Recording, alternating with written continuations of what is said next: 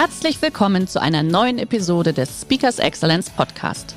Der heutige Podcast wurde im Rahmen eines unserer Live-Events aufgezeichnet.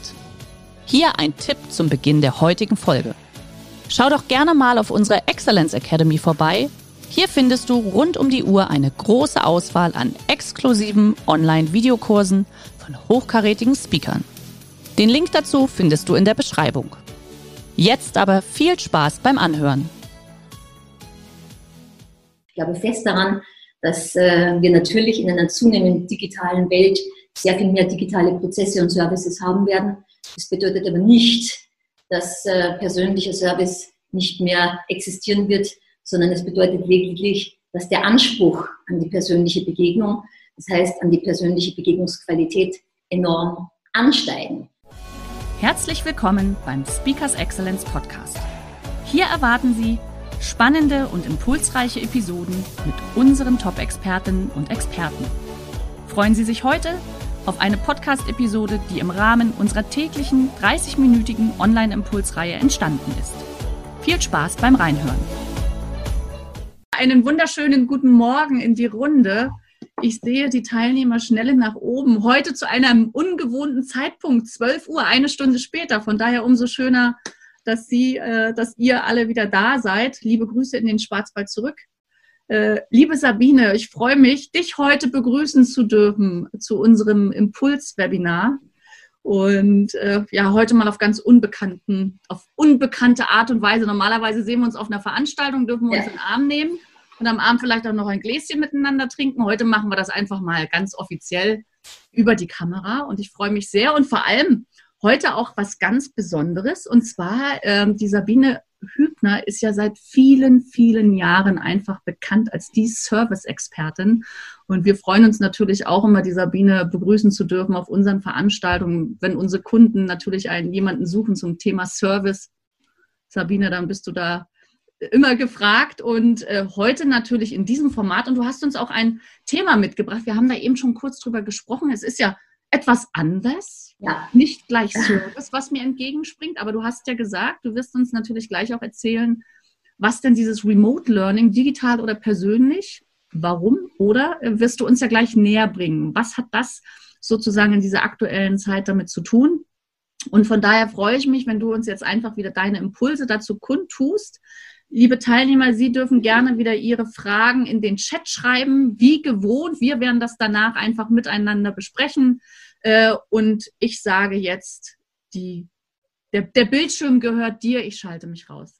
Alles klar. Vielen lieben Dank, Jana. Danke für die Einladung und ja, einen schönen guten Tag. Ein herzliches Grüß Gott würden wir in Österreich sagen, ähm, in die Runde. Ja, die Teilnehmerzahl schnell hoch. Da freue ich mich natürlich. Ich freue mich sehr, dass Sie mit dabei sind. Und ja, ähm, eigentlich stehe ich mehr für das Thema Servicekultur, Servicehaltung und diejenigen unter Ihnen, die das wissen, die fragen sich vielleicht, ja, warum spricht sie heute über Remote ähm, Learning? Das ist, äh, hat indirekt einen großen Zusammenhang äh, und das möchte ich gleich beleuchten und das Thema Remote Learning gerne aus meiner Sicht der Anwendung, auch mit einem Fokus oder mit einer Verbindung zum Thema Servicekultur äh, beleuchten. Einer meiner Kernsätze seit vielen Jahren ist ja, Service ist kein Projekt, Service ist eine Haltung. Und deswegen habe ich mich schon vor, ja, vor weit über zehn Jahren damit beschäftigt.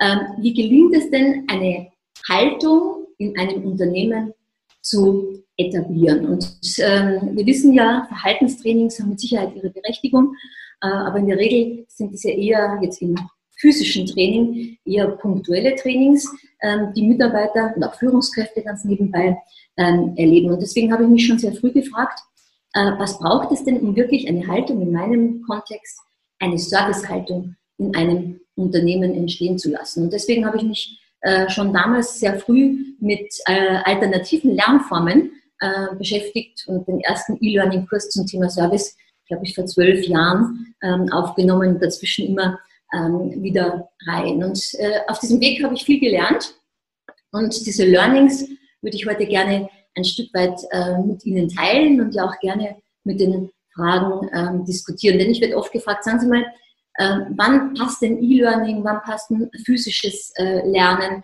wann passt eine Mischung aus beiden. Und ich möchte dazu drei Punkte ähm, herausgreifen. Erstens sehen wir, das ist ähm, die gute Nachricht, äh, dass in, im Rahmen unserer Zeit jetzt, dass äh, durch die Corona-Krise sicherlich ähm, der digitale Fortschritt, äh, sei es in Serviceprozessen ganz nebenbei, aber sei es auch beim Lernen, ähm, sicherlich enorm beschleunigt wurde. Ich möchte Ihnen hier mal auch, damit wir auch ein paar Zahlen dazu haben, auch ein paar Zahlen ähm, zitieren. Eine Studie von McKinsey hat herausgefunden, ähm, dass in Deutschland äh, durch ähm, Corona 62 Prozent der Erwachsenen mehr Remote Learning Aktivitäten ähm, äh, angefangen haben oder gestartet haben, ähm, als sie das vorher gemacht haben. Also 62 Prozent aller Menschen lernen mehr remote, das heißt äh, digital. Äh, 20 Prozent der Menschen in Deutschland haben überhaupt in dieser Zeit erst angefangen, ähm, in irgendeiner Form Remote Learning Systeme ähm, zu nutzen oder auch Remote Kommunikationssysteme zu nutzen. Das waren mal rein die Erwachsenen. Und Jana und ich haben uns gerade unterhalten ähm, über die Kinder. Bei den Kindern schaut es eigentlich fast ganz ähnlich aus. 54 Prozent aller Kinder und Jugendlichen haben gesagt, sie haben in der Zeit, also in den letzten äh, sechs bis acht Wochen, ihre Aktivitäten in Remote Learning Maßnahmen durch die Schule oder auch die Uni stark äh, intensiviert. Und 29 Prozent aller Kinder und Jugendlichen haben überhaupt in dieser Zeit das erste Mal Remote Learning Maßnahmen, E-Learning Maßnahmen, digitale Lernmaßnahmen überhaupt äh, begonnen. Und da sieht man schon sehr schön, wie äh, jetzt die letzten Wochen ein Beschleuniger waren für neue Lernformen. Da gibt es viele gute Dinge und, ich, ähm, äh, und sehr, sehr viele positive Entwicklungen.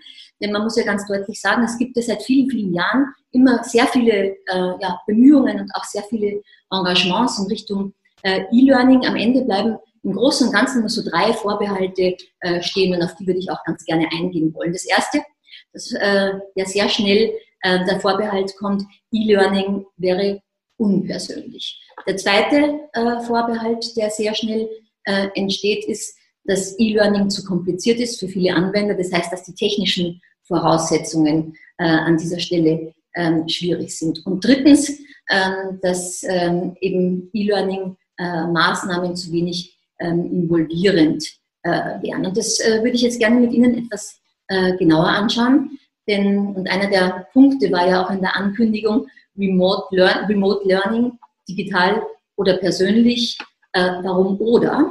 Und genau dieser Punkt ist mir ganz besonders ähm, wichtig in dieser Frage. Es gibt viele, und ich glaube, das haben wir jetzt erfahren in den letzten Wochen, es gibt viele Inhalte, viele Informationen, auch viele Lerninhalte, auch Konferenzen, die können wir herausragend über digitale Medien absolvieren. An vielen Stellen vielleicht sogar schneller als in einem persönlichen Meeting. Und jetzt stellt sich die Frage auch für die Zukunft, wann eignet sich, wenn wir wieder mehr persönliche Kontakte ähm, haben dürfen, wann eignen sich mehr E-Learning oder digitale ähm, äh, Lern- oder Kommunikationskonzepte und äh, wann äh, sind persönliche Kommunikationskonzepte äh, gefragt. Und die nächste wichtige Frage ist, ähm, in welcher Form äh, transportiere ich die Information. Ich würde gern ähm, schon mal inhaltlich zwei Dinge enorm unterscheiden wollen. Erstens die Frage, was möchte ich gerne transportieren? Das heißt, möchte ich eine Information transportieren oder einen Projektstatus oder Inhalte zu einem neuen Produkt oder Compliance-Themen, Sicherheitsthemen oder vielleicht einer aktuellen Frage wie der Frage, wie nutzt man einen äh, Nasen-Mundschutz so richtig. Dann sind das ja reine Informationsinhalte, äh, die sich sehr oder exzellent auch über Remote Learning Maßnahmen, also alle digitalen Lernmaßnahmen ähm, transportieren lassen. Innerhalb dieser Informations, man könnte sagen, überall dieses Informationslearnings würde ich aber gerne zwei Dinge unterscheiden und die werden in der Praxis oft nicht ähm, unterschieden. Wir unterscheiden ja zwischen einer synchronen Kommunikation, das heißt einer 1 zu 1 Kommunikation. Das wäre dann der Fall, wenn wir jetzt digital in der Interaktion stehen würden. Das heißt, Sie könnten jetzt direkt Fragen äh, stellen, wie wir das bei einem normalen Zoom-Meeting oder in einer Videokonferenz äh, haben. Dann wäre das ja eine synchrone ähm, Kommunikation. Und dann gibt es im Gegensatz dazu auch noch eine asynchrone Kommunikation. Das heißt, dass eine äh, Kommunikation oder ein Lernmodell nicht gleichzeitig stattfindet, sondern mit einer Verzögerung. Das bedeutet, dass ich eventuell Informationen im Vorfeld transportiere. Das kann übrigens auch per E-Mail sein oder eben über digitale Lernsysteme. Und dann zu einem verzögerten Zeitpunkt, äh, möglicherweise, nicht zwingend, aber möglicherweise eine Interaktion entsteht. Das wäre eben eine asynchrone äh, Information. Und das ist schon eine wichtige Frage, denn bei der Frage ist zum Beispiel eine, ein Remote Learning System, das äh, auch interaktiv ist, ähm, ist das ähm, sinnvoll? Stellt sich die Frage, äh, sollte die Information synchron transportiert werden? Das heißt, sollte eine Diskussion direkt möglich gemacht werden? Oder macht es viel mehr Sinn, eine Information asynchron zu transportieren und später einen Austausch äh, dazu zu finden? Ich kenne das zum Beispiel früher aus der äh, Automobilbranche. Wir haben dort im technischen Bereich, im After-Sales-Service-Bereich sehr früh begonnen, zum Beispiel Neuerungen in Diagnosesystemen in den Werkstätten äh, über E-Learning-Komponenten äh, remote damals schon auf anderen, in etwas einfacheren Wegen ähm, abzudecken. Dort ist es wichtig, dort war, hat sich herausgestellt, dass eine asynchrone, ein asynchrones Lernen viel erfolgsorientierter war als ein synchrones Lernen. Warum? Die Techniker haben sich im Vorfeld mit den neuen Informationen, mit den Veränderungen, zum Beispiel bei Diagnosesystemen, erstmal intensiv technisch auseinandergesetzt. Und der Bedarf an Dialog, an Fragen, der entstand deutlich später.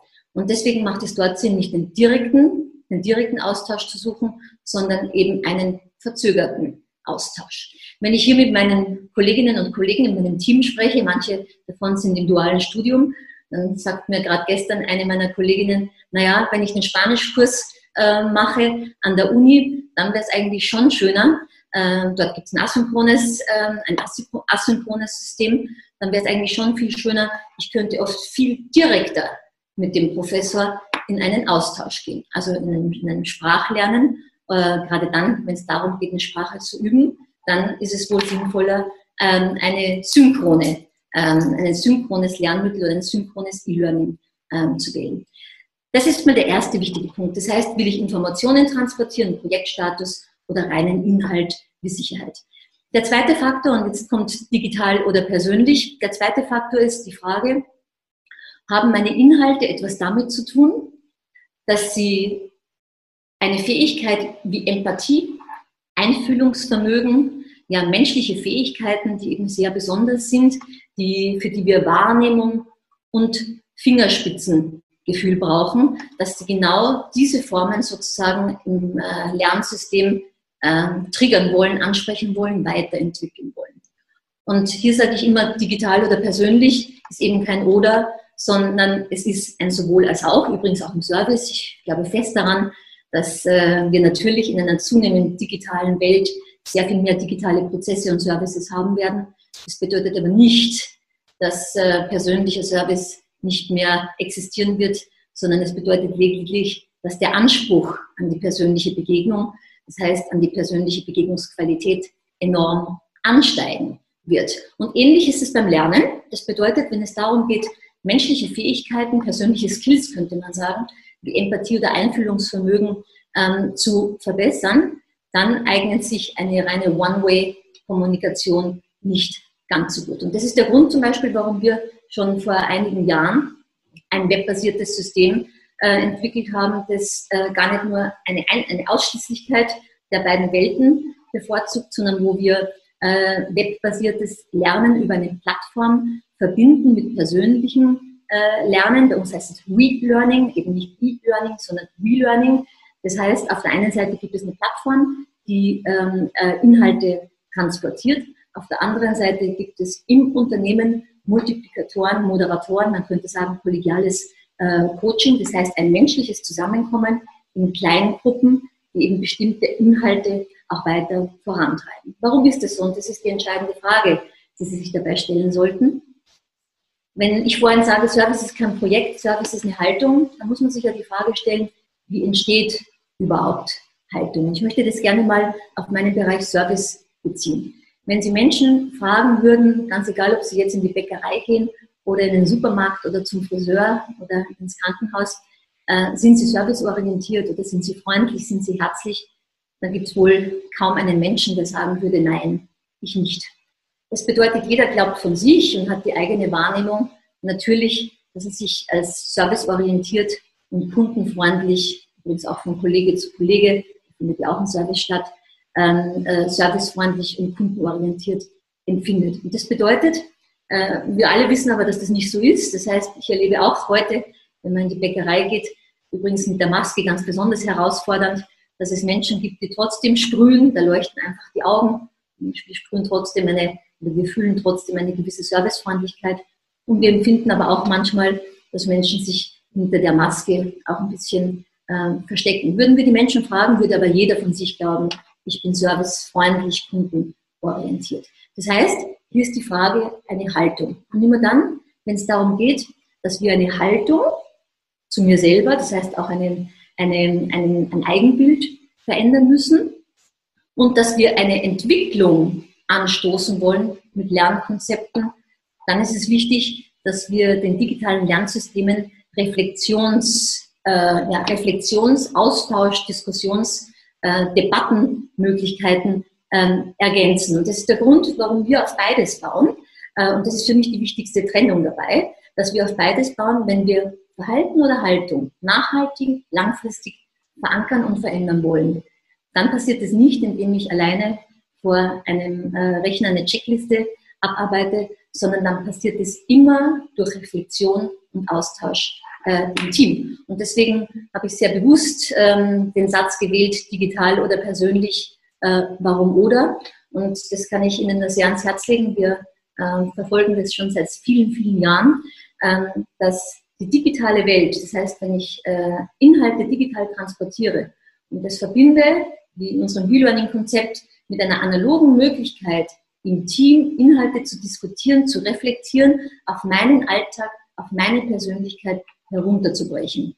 Dann ist das eine Möglichkeit, Remote Learning und eben auch persönliches Lernen in der Zukunft exzellent zu verbinden. Das sind für mich die entscheidenden Themen äh, mit dabei. Für mich ist es äh, kein Entweder-Oder, für mich ist es ein sowohl als auch. Ähm, ich hoffe sehr, dass wir aus dieser Zeit äh, lernen, digitale Instrumente dort konsequent anzuwenden, wo sie Mehrwert bringen, weil äh, wir schneller zu Informationen kommen, weil wir schneller zu den richtigen Informationen kommen, weil wir digitale Lernsysteme immer und überall äh, abrufen äh, können und somit auch viel besser eine Organisation mit den wichtigen Informationen durchdringen können. Synchron oder asynchron, je nachdem, wie es besser passt. Und dass es uns aber auch gelingt, zu erkennen, wo brauchen wir eine Reflexion, wo brauchen wir einen Austausch, wo brauchen wir eine Debatte, um wirklich zu einer nachhaltigen Verbesserung und ähm, Veränderung zu kommen. Und das Entscheidende für mich aus beiden Welten wird sein, gelingt es uns mit zunehmend digitalen Möglichkeiten, Remote Learning von zu Hause am Arbeitsplatz, wann und wo auch immer ich bin, gelingt es uns mit äh, einem besseren Informationsfluss mehr Freiraum zu schaffen, damit ich in der persönlichen Reflexion, dort wo ich die Zeit brauche, hat ja auch mit Zeit zu tun, in der persönlichen Reflexion und Diskussion eine, wirklichen, ja, eine wirkliche Veränderung äh, anstoßen kann und die Menschen nicht nur im Kopf, sondern vor, vor allem auch in den Herzen erreichen. Und ich glaube, wenn wir das besser auseinanderhalten und besser kombinieren in der Zukunft, dann wird Lernen spannender und vor allem deutlich ähm, effektiver. So, jetzt. ja. Und deutlich effektiver. Das war das Abschlusswort von dem ersten Impuls. Ähm, ich habe spannend gelauscht. Äh, das ist ja wirklich, das sind jetzt ist mal eine ganz andere Herangehensweise gewesen. Ich habe das gerade im Chat auch gemerkt. Bist du so lieb, Sabine, und versuchst uns einfach als erstes nochmal den Begriff Remote, weil ich meine, jeder kennt E-Learning online. Ja. ja, das ist so, das ist, das ist alles klar. Aber dieser Remote-Begriff ist ja schon einfach etwas, was noch nicht so alltagstauglich ist.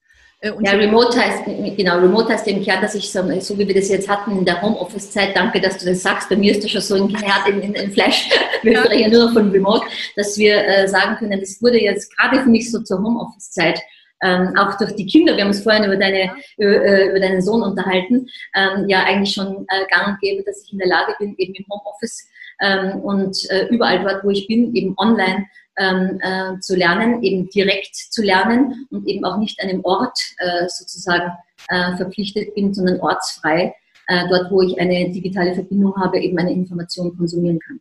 Okay, also einfach fern von etwas, ja, genau. wenn man so will. Okay. Ja. Äh, gut. Also ich hoffe, dass damit jetzt erstmal so grundsätzlich, weil hier war asynchron Blended Learning, äh, was wie das nochmal, das war ja. Ja, gerne. Also Blended Learning ist ja immer eine, Kommunikation, eine, eine Kombination aus E-Learning mhm. und physischen Lernen. Das genau. kann entweder sein, indem ich äh, ein Training hatte, in, also ein klassisches, früher hatten wir gesagt Classroom-Training, also wie im Klassenraum. Menschen sitzen in einem Raum.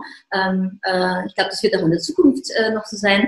Wir sitzen nur nicht so dicht wahrscheinlich, sondern ein bisschen weiter auseinander, so wie das jetzt beim Friseur ist, ähm, und, äh, und lernen äh, dort äh, weiter, also im, äh, persönliches Lernen. Und dann wird äh, dem äh, klassischen Lernen, dem physischen Lernen, Classroom Learning, ähm, sozusagen eine digitale Komponente ergänzt. Das heißt, dass man Inhalte, die man vorher gemeinsam in der Gruppe gelernt hat, entweder digital vertieft oder vor dem Training vorbereitet oder nachbereitet oder bis zur nächsten Trainingseinheit sozusagen digital auch mit den Themen ähm, noch verbunden ist. Wir machen das ein bisschen anders.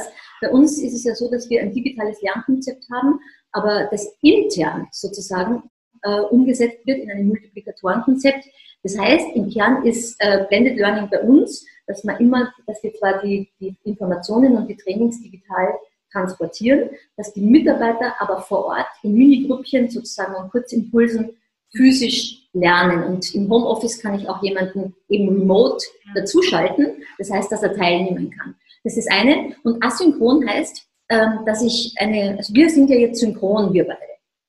Wir diskutieren, ich sage was, du sagst was, äh, das, du sagst, du gibst mir eine Antwort oder eine Frage äh, zurück. Das wäre synchron. Das eignet sich, wenn wir was diskutieren wollen und beide schon wissen, was wollen wir überhaupt diskutieren.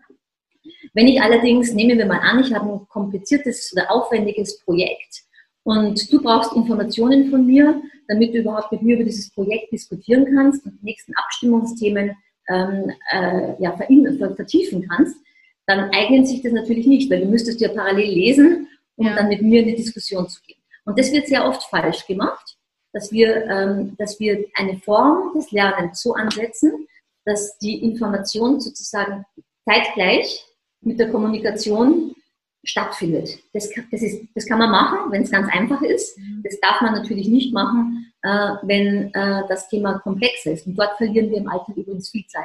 Haben wir, vor, haben wir vor Corona auch schon. Ja, ja, okay, gut. So, also ich denke mal, das war vielleicht mal ganz wichtig, auch einfach so nochmal zu den Begriffserläuterungen. Ich schaue gerade in dem Chat, äh, lass mich mal einsteigen. Ja, das, äh, das hat mich auch die ganze Zeit so beschäftigt. Eine, wie schaffe ich es denn wirklich auch hier eine persönliche Note zu entwickeln? Gibt es da eine Idee? Gibt es Beispiele? Du, du, du bist ja auch sehr viel einfach in den Unternehmen drin. Du schaust dir das aus verschiedensten Brillen und Perspektiven an. Hast du da vielleicht ein Beispiel, wo du sagst, Mensch, die haben das wunderbar einfach geschafft, sowohl äh, digital als auch direkt äh, das gut zu meistern? Na, ich glaube, das geht, das geht ja schon mit der Produktion los. Man sieht ja schon, also meist, oft hat ja E-Learning auch sehr viel mit, mit Bewegtbild zu tun. Das heißt, es werden Videos äh, produziert.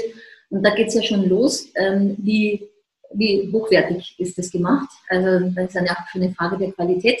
Da, gibt's, da sehe ich Dinge, die sind großartig, da schaut man auch gerne zu, das ist mhm. sympathisch und da bleibt man auch dabei. Und wir alle kennen, glaube ich, die Studien von Telefonkonferenzen. Ich glaube, 55 Prozent der Teilnehmer bei Telefonkonferenzen kochen nebenbei, äh, 27 Prozent schlafen. Also ich weiß gar nicht, was es alles gibt. Also ähm, und wenn das natürlich, wenn, wenn E-Learning oder wenn äh, digitale Lernsysteme nicht spannend aufbereitet sind, ähm, dann äh, bleiben die Menschen dann natürlich nicht dran. Dazu kommt, also was das Persönliche betrifft, ein, ein Lernprozess oder auch eine, eine Konferenz, also jede Kommunikation wird natürlich immer persönlicher, wenn man sich sieht. Das ist ja, äh, und, und, wenn wir Regungen äh, wahrnehmen, das hat was mit Empathie zu tun. Mhm. Ähm, und der Blickkontakt ist ja etwas ganz Entscheidendes. Also ich kann dich erzählen, das ist ja schon sehr erfreulich.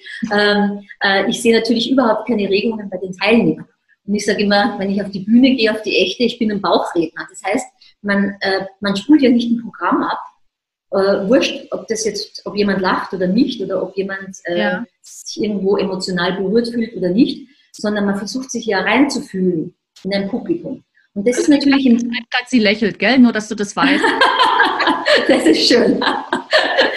Digital ist das natürlich nicht so. Also ist das natürlich, wenn man sich sieht, nicht so möglich. Ja. Und ich weiß nicht, viele von Ihnen, die jetzt hier zuhören, haben das sicherlich in den letzten Wochen erlebt. Wenn man acht oder neun Stunden jeden Tag in irgendwelchen Videokonferenzen äh, sitzt, dann ermüdet man auch digital und dann schlafen schon auch mal die Gesichtszüge ein. Also Sie wissen genau, was ich meine. Persönlicher ja. wird es dann, wenn ich Regungen sehe und wenn ich, und da kommt wieder ein bisschen Empathie zu tragen, ähm, wenn ich natürlich ein Stück weit auf die Regungen eingehen kann. Das ist das Erste. Okay. Das Zweite ist, lernt beim Lernen jetzt, also weniger bei der Kommunikation, beim Lernen ist es natürlich so, dass die Aufmerksamkeitsspannen immer kürzer werden. Das heißt, kurze Einheiten sind förderlich. Und zweitens, wenn es uns gelingt, die Lerner wirklich zu involvieren, das heißt, sie aktiv ähm, zu beteiligen. Ähm, all das macht ein Training natürlich äh, sehr viel persönlicher. Das war nämlich genau auch eine Frage, die eben kam. Äh, ist es gut, wenn wir als Ausbilder auch während virtueller Trainings Fragen stellen, um die Teilnehmer aufzuwecken? Ja, das ist sehr gut. Darf ich darf Ihnen nur ein Feedback geben von einer meiner Kolleginnen, die vorhin zu mir gesagt hat, die meisten äh, Dozenten warten aber nicht lange genug. Das kennen wir aus dem echten Leben auch.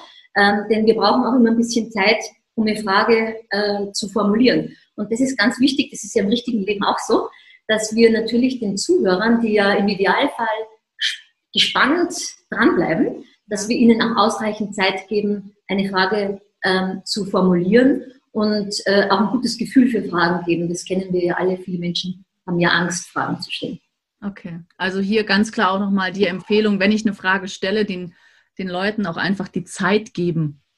Ja, genau. Auch den Mut haben der Ruhe, oder? Ich glaube, das ja. ist ja auch am Telefon oder wie auch immer. Das ist ja immer dann, wenn du das, das ist ja, sind ja die Basisgeschichten der Kommunikation, ja. die Ruhe hast.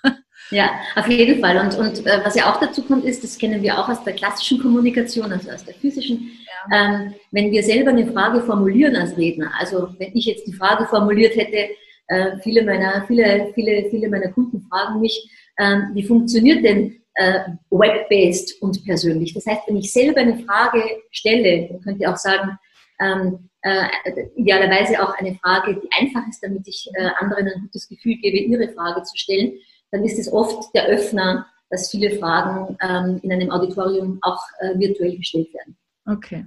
Hier kam jetzt nochmal auch zu dem didaktischen Thema so ein bisschen ähm, eine Frage. Ist es, also es ist ja schon sehr ermüdend, immer nur zuzuhören. Darum auch die Frage, ist es vielleicht hilfreich, auch Inhalte schriftlich einzureichen, zu schicken, dass man diese dann auch in Ruhe liest?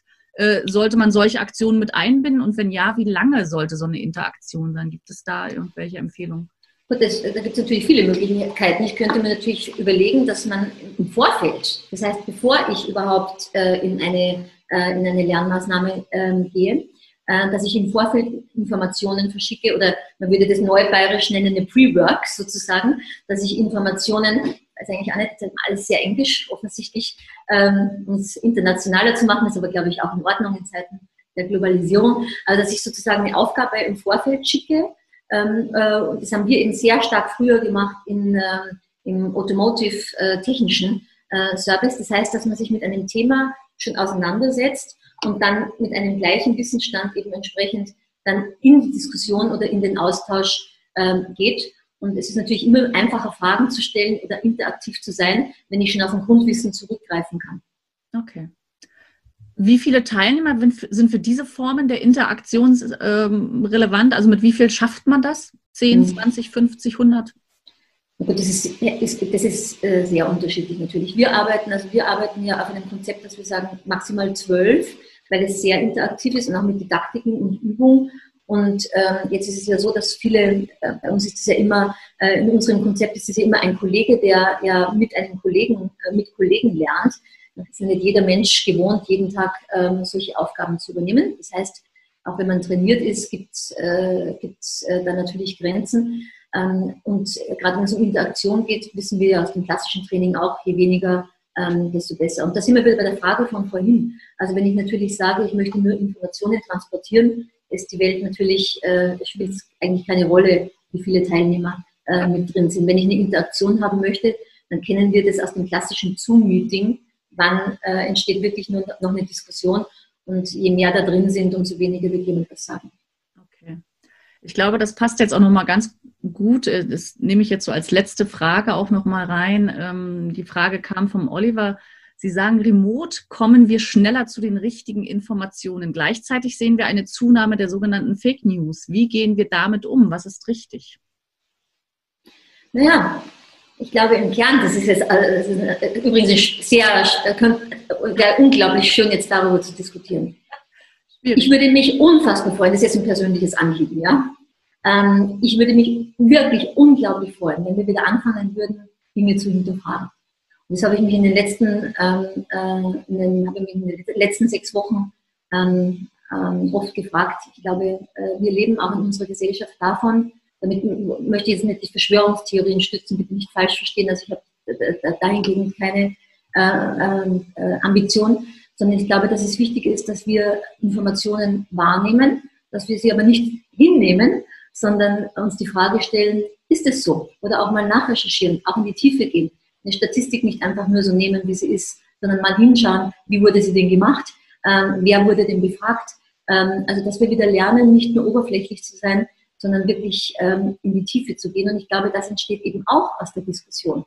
Und äh, das ist übrigens etwas, was ich sehr vermisse in unserer Gesellschaft, dass wir ein bisschen aufgehört haben, ähm, zu debattieren und um Wahrheit zu ringen. Und das ist, glaube ich, das Schöne an der Demokratie, dass es darum geht, um die beste Lösung, um die Wahrheit zu ringen. Und wir wissen, die gibt es ja meistens nie einseitig, ja. sondern es gibt ja. immer viele Seiten. Und ich glaube, wenn uns das gelingt, dass wir sagen, dass wir die Möglichkeiten der digitalen Information nutzen, um mehr daraus zu machen, mehr Menschen Bildung zukommen zu lassen, bessere Bildung zukommen zu lassen, dann glaube ich, können wir unglaublich viel gewinnen für unsere Gesellschaft.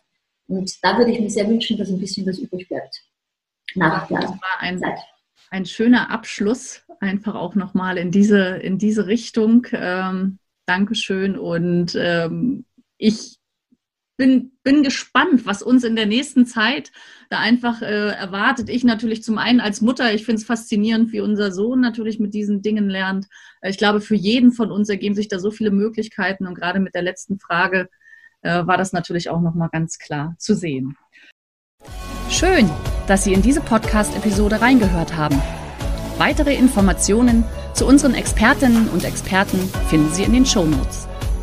Wenn Ihnen unsere Podcast-Reihe gefällt oder Sie haben Wünsche und Anregungen, freuen wir uns auf Ihren Kommentar.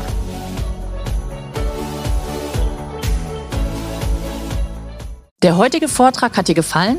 Dann schau dich doch gerne auf unserem Kanal um oder sei live bei einem Forum dabei. Weitere Informationen findest du in der Beschreibung. Bis zum nächsten Mal.